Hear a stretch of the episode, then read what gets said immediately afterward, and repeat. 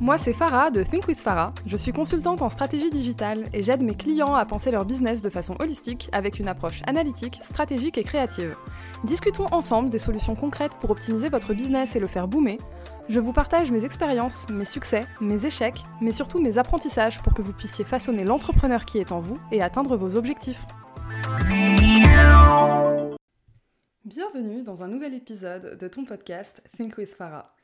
Aujourd'hui, je vais te parler coaching et je vais t'orienter dans une réflexion bien particulière, savoir si tu es coachable ou non.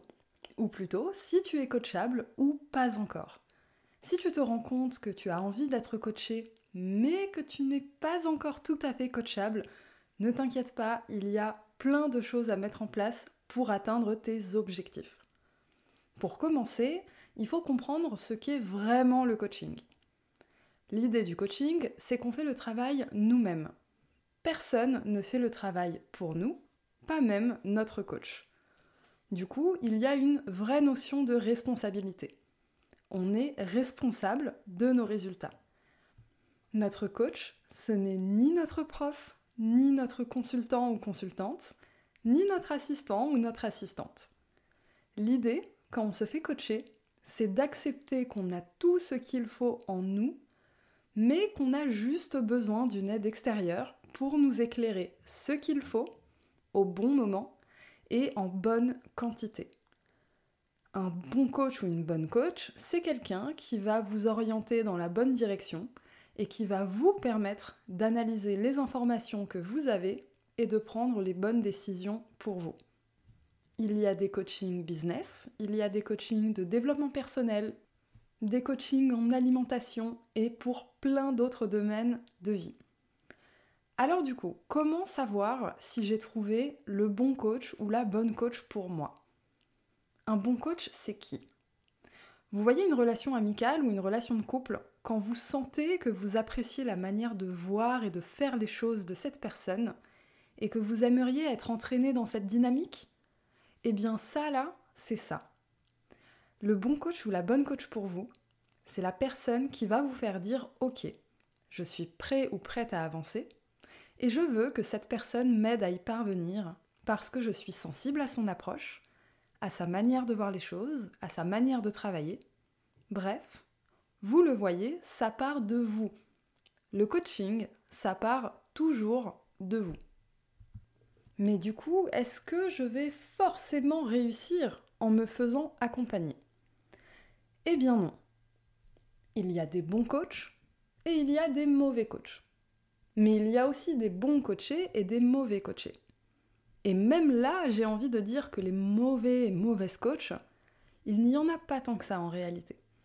Il y a des coachs différents, avec une intelligence émotionnelle variée, une approche diverse, une méthodologie différente, et chaque coaché peut trouver chaussure à son pied même s'il faut parfois fouiller un peu avant de trouver la perle rare, un peu comme Cendrillon. Qu'est-ce qui ferait du coup qu'on puisse échouer en se faisant accompagner? Eh bien ici, il y a une vraie question à se poser. Suis-je vraiment coachable? Se faire coacher, ça veut dire investir sur soi. Ce n'est pas rien, c'est une grande décision. Et c'est une belle décision. C'est une décision importante. Investir sur soi, c'est bien, c'est très bien même. Mais investir sur soi sans checker avant si on est vraiment coachable, attention, alerte, perte d'argent pour sûr. C'est comme acheter une formation sans se dire en avance qu'on va y dédier du temps et du travail. C'est de l'argent jeté par la fenêtre. Et ici, on n'aime pas jeter l'argent par la fenêtre. Et là, ben, j'ai une petite nouvelle pour vous. Si vous vous faites coacher et que vous atteignez quand même pas vos objectifs, ben pour le coup, ce sera pas forcément la faute de votre coach. Par exemple, votre coach n'est pas là pour vous donner une motivation inexistante au départ. Je répète, votre coach n'est pas là pour vous donner une motivation inexistante au départ. Votre coach va pouvoir vous aider à maintenir cette motivation, à la transformer en détermination et en action, mais si elle n'est pas là au départ, bah en fait on va pas l'inventer.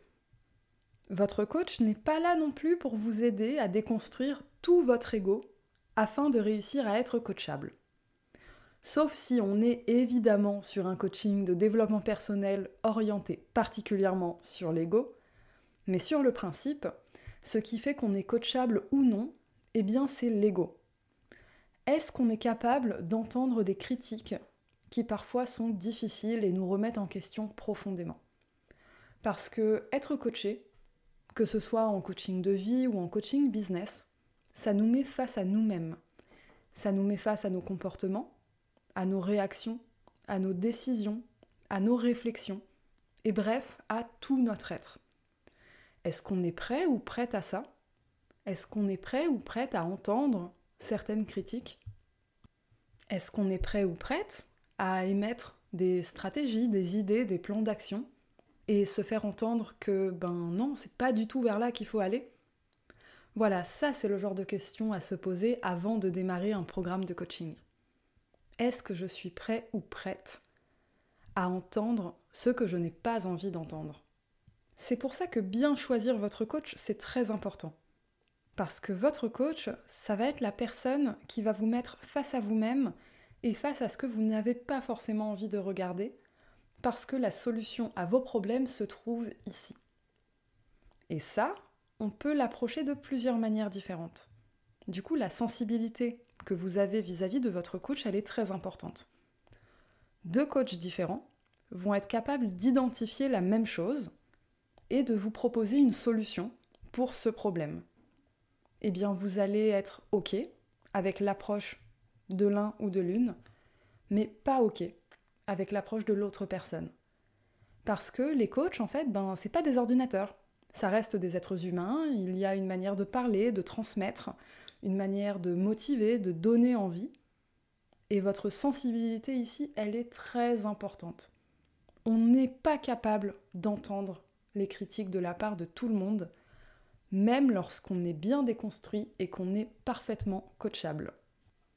Attention, cela dit, mettre son ego de côté pour être coachable, ça ne veut pas dire supprimer son ego.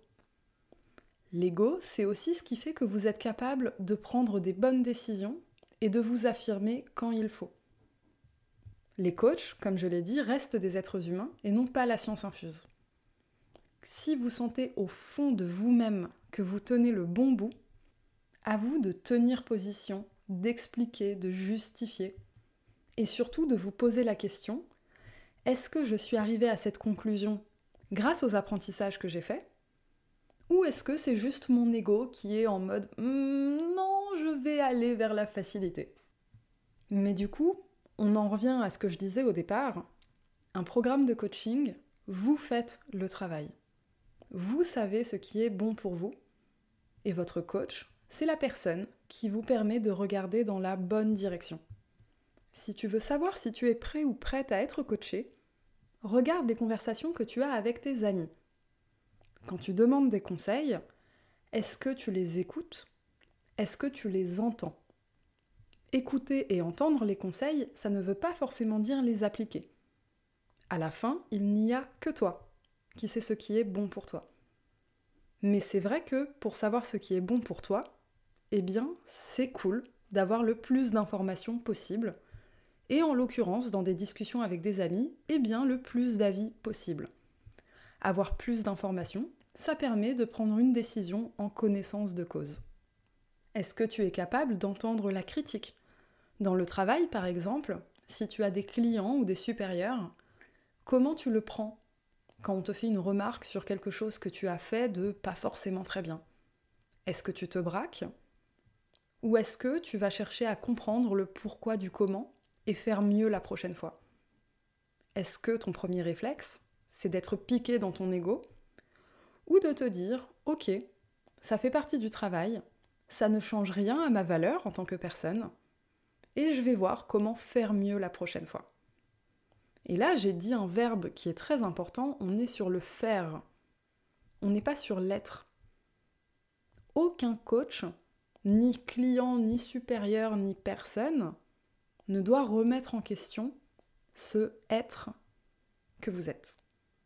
Je suis. Ça, c'est quelque chose de très important à garder en tête. Et un bon coaché, une personne coachable en fait, c'est quelqu'un qui est capable de changer le faire, de remettre en question son approche de faire, et qui comprend que la partie être en fait n'est jamais en jeu. Ou du moins, elle est en jeu pour tirer vers le haut. On est toujours dans une dynamique positive, de faire mieux, de s'améliorer. Et même là, vous voyez, j'ai encore employé le verbe faire. Parce que c'est de ça qu'il s'agit. Et pour être capable de faire correctement, lorsqu'on est bien entouré par un bon coach ou une bonne coach, il faut checker son ego et se dire ok, est-ce que je fais confiance à cette personne? Est-ce que cette personne m'inspire de la bienveillance, de la confiance Est-ce que j'ai envie d'écouter ses conseils?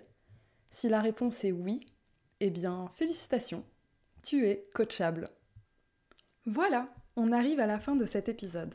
Si l'épisode t'a plu, tu peux le partager à tes amis les plus proches que tu souhaites aider dans leur aventure entrepreneuriale.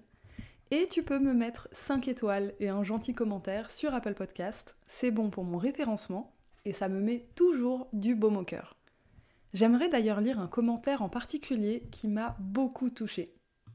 C'est un message de Paulinae Locus. Je sais que tu écoutes mes podcasts, donc je te fais un gros coucou et un gros bisou. Elle a écrit une révélation. Je ne suis pas une fan de contenu audio ou vidéo. Think with Farah, c'est juste le premier podcast que j'écoute. Et bon sang, quelle bonne surprise, quelle excellente surprise.